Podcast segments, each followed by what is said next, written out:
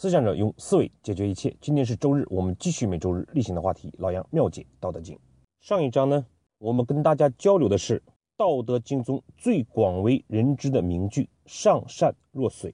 在讲述的过程之中，我们呢曾举出这样的一个例子，就是当水流到洼地的时候，它会自然而然地停留下来；当水注满之后，再奔波向前。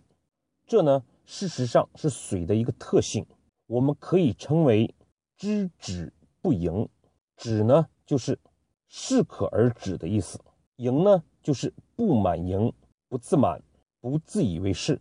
而相反呢，我们多数人不喜欢处于低谷，喜欢为上而不为下，为前而不为后，为进而不为退，却忽略了人生本就是。低谷高峰，高峰低谷，这样一个自然的过程，它就如同春夏秋冬一样，没有冬天的收敛，哪会有春天的勃发？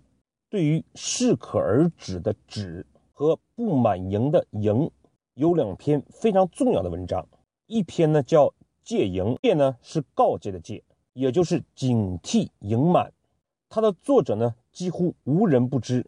是唐太宗李世民亲自撰写的，被誉为中国古代最优秀的管理和统御之道的帝范，就是做君主的楷范了。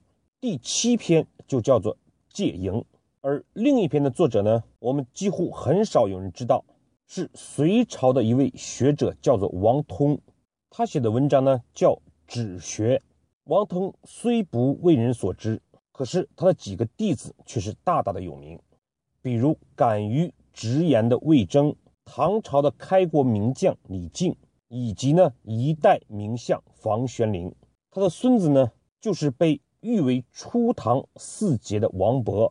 所以呢，为什么一代明君李世民和培养出如此之多杰出人才的王通，会如此重视知止不盈？它与我们的个人发展，与我们的为人处事又有什么关系呢？这就是《道德经》第九章的内容。《道德经》第九章的第一句话就是“持而盈之，不如其已”。持呢，就是手持或者抱持的意思。盈呢，我们可以从它的反义词来理解。盈的反义词就是虚。气虚则寿，实则补寿。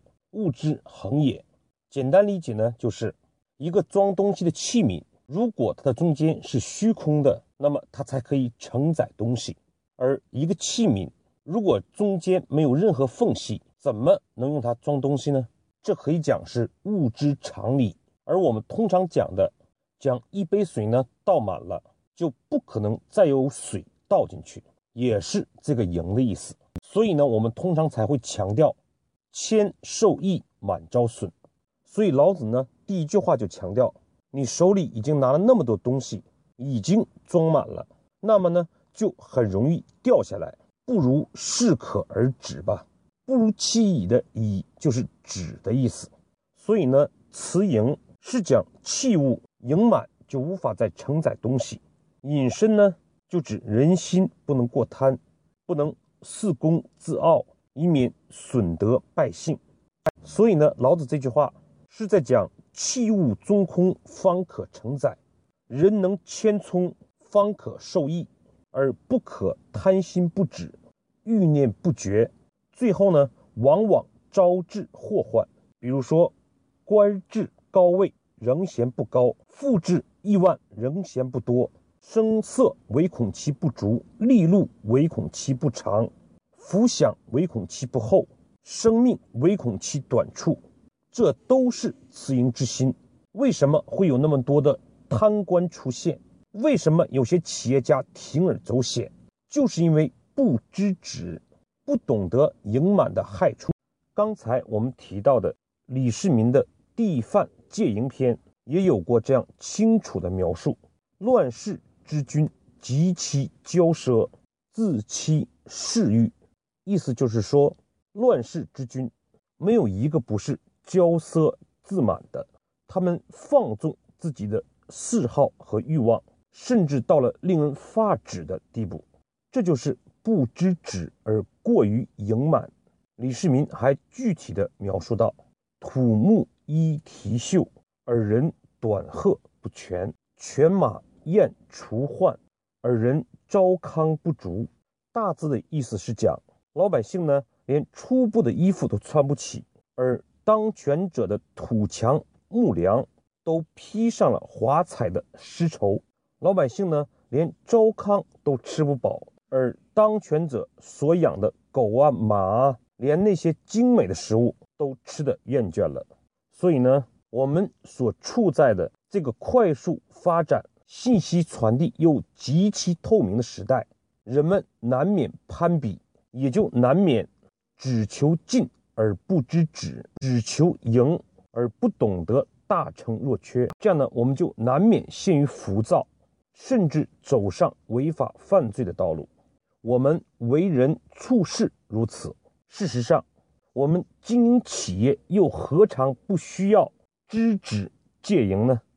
我曾经呢连续三年帮助中通客车做开年的主题培训，最后一次，他的董事长李董在与我交流培训的主题时，强调目前的中通最重要的不是发展，而是如何停下来。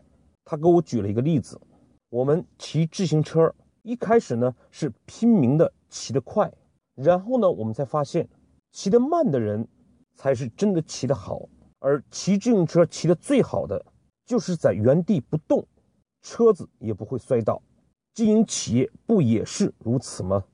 而当年我们确定了年度主题培训，叫做品效管理，这事实上就是我们今天讲的知止戒盈，同时呢。我们看每个个人的发展是不是也是如此？取得成功难，但是呢，在取得成功之后的再成功就更难了。们往往有小成则自满，有小成则不知进退，往往是利欲熏心，欲望无限的扩大，最后呢，要么就陷入失败的境地，要么呢就是能力无法跟上我们无限扩大的欲望。最后只能陷入疯狂，这事实上呢，都是我们持而盈之的种种表现啊。所以老子一再强调，持而盈之不如弃矣。就到这儿吧，适可而止。好，今天的分享呢，我们也就先到这里。老子接下来又举了什么样的例子？